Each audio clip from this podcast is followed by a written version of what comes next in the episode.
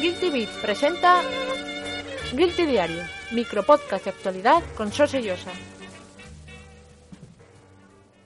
Hoy es 17 de junio de 2014, soy Sose Llosa, bienvenidos a el martes de Guilty Diario, bienvenidos a una nueva edición de micropodcast diario en guiltybeat.com. Ahora sí, el E3 caput, carracataput, olvidado, hablaremos más de noticias del E3, pero ya nuestra vida vuelve a la rutina, afortunadamente, y el Guilty Diario también vuelve a la rutina con este programa especial que montamos ayer, sección de los oyentes. Y vamos a comenzar hablando de THQ. Y es que siempre el mundo del videojuego es muy nostálgico, siempre tenemos el corazoncillo ahí, ay, cómo me gustan estas cosas tan antiguas. Estamos siempre clamando por la innovación, pero en realidad lo que nos gusta es aquello que nos cautivó hace muchísimos años. Solo hace falta de ver lo en boga que está el videojuego retro en la actualidad.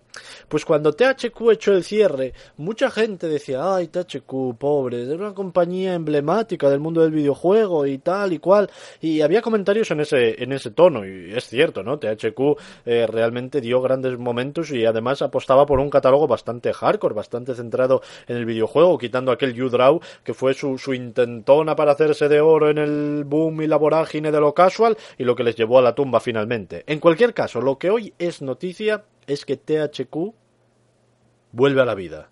¿Y de qué manera, diréis? Pues Nordic Games, que se hizo con las licencias de Red Faction y de Darksiders en ese despiece que hubo de, de lo que es la compañía, ahora también se ha hecho con los derechos para publicar bajo el sello THQ. Y según explica el responsable de Nordic Games, que es una empresa relativamente pequeña, pues eh, comentaba que ni San Pedro sabía quién demonios era Nordic Games. Es una compañía que hasta ahora no tiene nombre y es que realmente han publicado muy poquitas cosas, así Painkiller SHD Collection y poca cosa, poca cosa más. Entonces lo que van a hacer es estampar en la portada de sus juegos el sello de THQ para así lograr llegar a más gente y bueno, siempre partir de una marca con la solera eh, que tiene THQ pues siempre va a facilitar el camino para sus negocios. Así que de esta manera tan particular THQ vuelve a estar entre nosotros, ¿eh? ¿Quién lo diría después de ver esas imágenes hace bien poco de la oficina casi, casi, casi, casi en ruinas? Y ahora vamos a hablar de la que seguramente es la noticia más importante del día, y es que Yoshinori Ono, el productor de Street Fighter, una de las grandes mentes, uno de los grandes talentos actuales de lo que es eh, Capcom,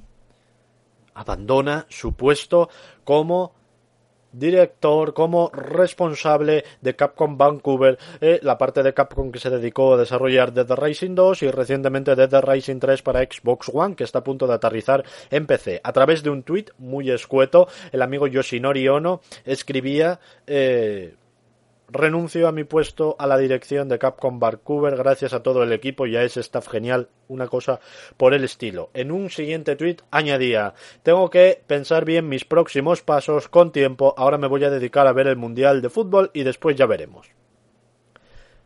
La pregunta del millón que en estos momentos en los cuales estoy grabando el podcast diario de Guilty Beat es ¿Yoshinori Ono abandona Capcom o simplemente ocupará un nuevo puesto en la compañía y deja Capcom Vancouver por la razón que sea? Esto es la gran disyuntiva, la gran pregunta que ahora mismo tenemos sobre la mesa. Quizá cuando estéis escuchando esto ya esté resuelta, pero ahora no lo sé. Da a entender en su tweet que no abandona Capcom, que simplemente deja esa, esa, esa función, ese rol directivo en Capcom Vancouver pero no deja de ser un movimiento extraño y además parece algo así como una crisis que hubo porque ese segundo tweet de ahora tengo que pensar bien mis próximos pasos y tal, da que pensar. Capcom es además una empresa que ahora mismo está en una situación económica no muy bollante. Vimos que tuvo una participación muy comedida en lo que es el E3 2014 y a lo largo de los últimos años además ha ido perdiendo a buena parte de sus grandes talentos hasta tal punto que, que Yoshinori Ono es casi el último reducto de ese, de, ese elenco de, de grandes eh, fabricantes de videojuegos de la compañía japonesa y es que otros como Hideki Kamiya, como Keiji Inafune o como Shinji Mikami ya fueron abandonando la empresa a lo largo de los últimos a lo largo de los últimos años, ¿no? El último en salir Keiji Inafune, que como sabéis ahora está pues eh, en la cresta de la ola con su Soul Sacrifice y su Mighty Number 9 pues no sé, no sé muy bien cómo tomarme esta noticia de Yoshinori Ono. Es un tipo que además cae simpático porque es un tipo así como muy elocuente, muy bicharachero y, bueno, pues eh, resulta realmente bastante sorprendente esta información, así que estaré muy atento a ver cuáles son los siguientes pasos de Yoshinori Ono. Habrá que esperar a que el mundial se acabe o al menos a que se, se, desclasifique Japón de la competición para ver si, si, si damos un paso, un paso en alguna dirección. Y ahora por último le voy a dedicar este último minutillo de podcast diario de hoy a hablar de Ninti, hablar de Nintendo, hablar de Illo Numa. Y es que, eh, bueno, una de las grandes noticias del E3 2014, una de las grandes anuncios del Digital Event de Nintendo fue justamente Illo Numa presentando el nuevo Zelda para, para Wii U que, que dejó abierto a buena parte de la gente, no a Pedro, pero eh, bueno, este juego realmente tiene una pinta alucinante, una pinta sorprendente y, y un gusto por lo estético que pocos anuncios hemos visto durante L3 2014. Ante este pequeño retazo de vídeo que pudimos ver de apenas 30 segundos de movimiento, la gran pregunta que se cierne sobre este Zelda de Wii U con vistas a 2014, del cual hemos visto hasta la fecha muy poco, es ¿esto era un vídeo CG o esto era un vídeo hecho con el motor del juego.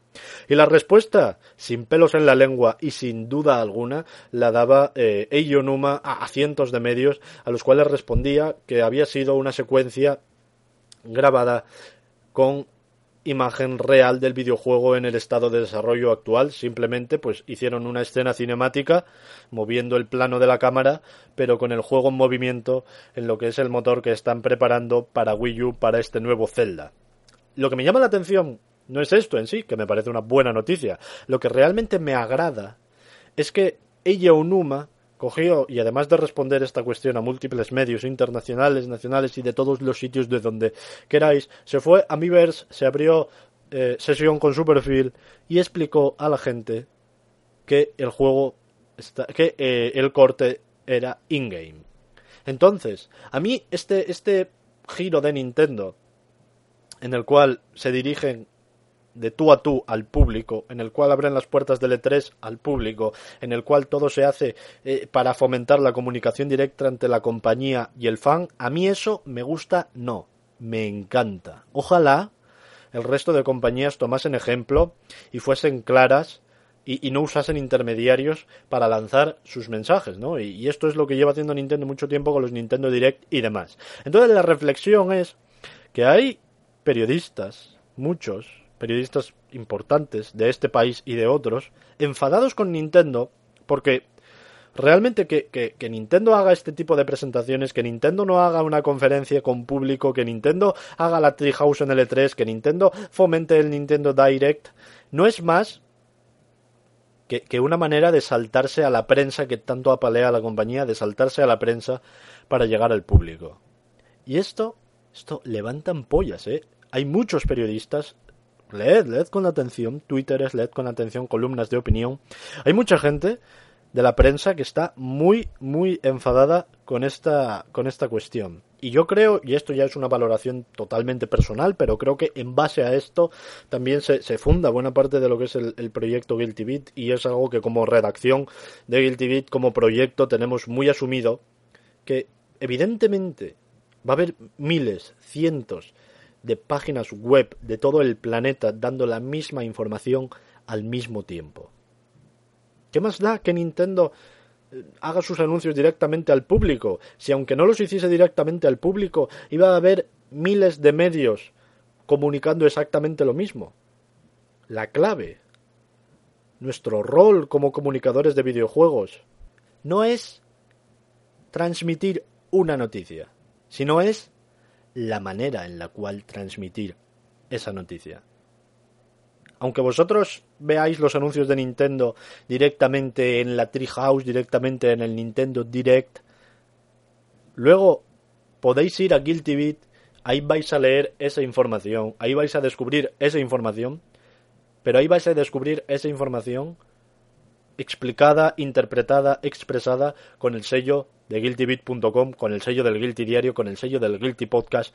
Y eso, al final, es lo que da valor a, lo, que, a lo que hacemos. No la noticia en sí, que está en 8.000 millones de webs, sino la manera en la cual tratamos de ser cercanos y de llevarlo a vuestros, a vuestros ojos. Entonces, esta pataleta yo sinceramente no la entiendo. Hasta aquí el Guilty Podcast de hoy. Mañana más. Adiós.